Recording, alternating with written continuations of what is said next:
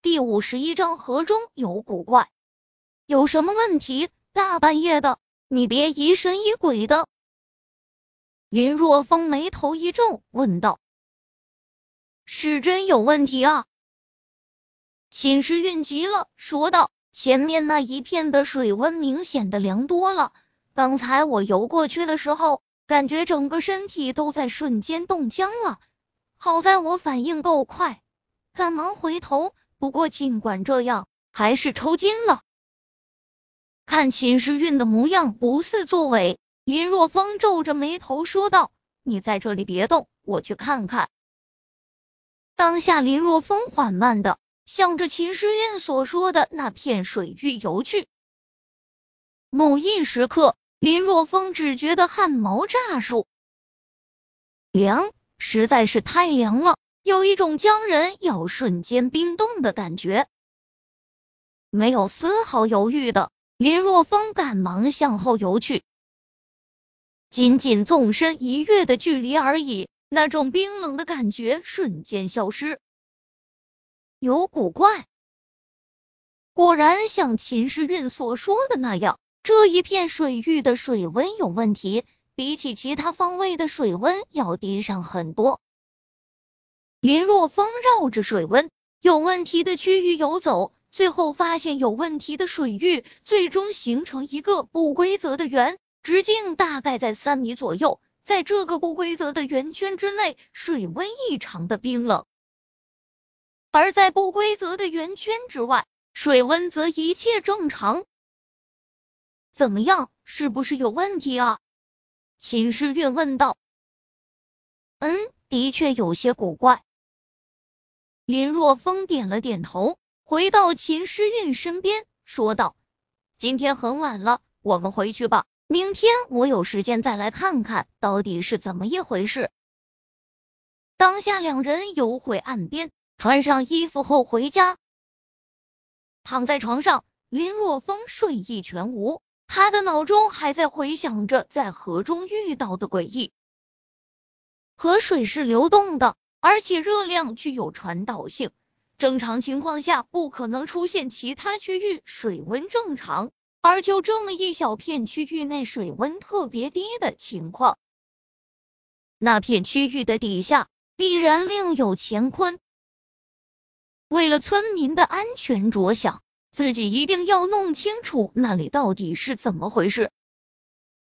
就在林若风快要睡着之际。外面突然传来了喧哗的声音：“开门，快开门！秦医生在不在？张三姐从山上摔伤了，现在正在卫生院的门口。秦医生，你快去救人啊！”张三姐摔伤了，林若风咕噜一下就从床上爬起来，穿上衣服就冲出了家门。张三姐名叫张梅，在家排行第三。所以大家都叫她张三姐。张梅这个人命挺苦的，丈夫几年前从山上摔下来摔死了，留下一对子女，其中儿子有些智障，生活不能自理，女儿还要上学，可以说全家的重担完全的落在了张梅一个人的身上。陈婶，怎么回事？张三姐怎么会摔伤的？林若风问道。陈娟住在张梅家旁边，是邻居，是他跑来林若风家里叫人的。这事，这事都怪我。陈娟非常后悔的说道：“你收购野花的价格太高了，所以我就想，我就想晚上再去摘一些，就叫上张三姐一起。没想到，没想到在山上，张三姐的脚下一滑，就摔下去了。”闻言，林若风心中一沉，他只想着让村民们多赚一点钱，日子过得更好一点，但却忽略了安全问题。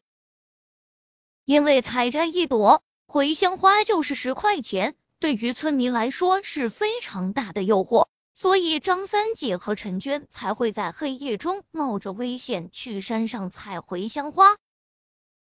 这时，秦诗韵听到声音，已经穿好衣服跑过来，三人同时向着村卫生院跑去。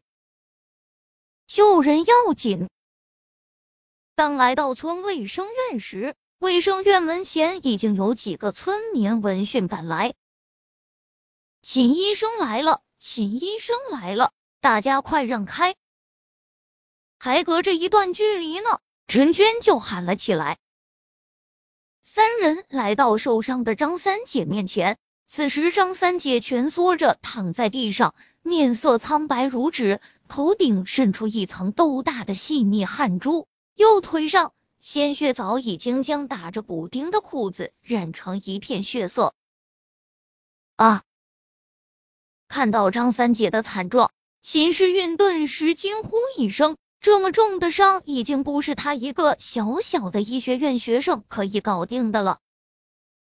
而且，就算他能搞定，但村卫生院的条件有限，根本就没有任何用于检查的大型设备，就更不要说手术设备了。伤的太重了，我只能简单的包扎一下，然后连夜送完县城医院。第一次遇到这种情况。而且还是第一次做主，秦时运虽然有点紧张，但却有条不紊。当下秦时运就准备给张三姐先做伤口的消毒和包扎。别急，林若风制止了秦时运。刚才他已经透视了张三姐的那条伤腿，发现她是小腿腿骨骨折，必须要做手术才行。山路颠簸。村子里又没有汽车，等到用拖拉机颠簸到县城，只能令那条伤腿伤上加伤。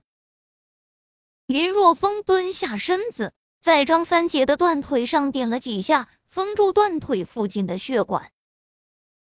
时运将屋里的那两张桌子拼凑在一起，准备一些消毒棉和消毒的道具，我来给张三姐做手术。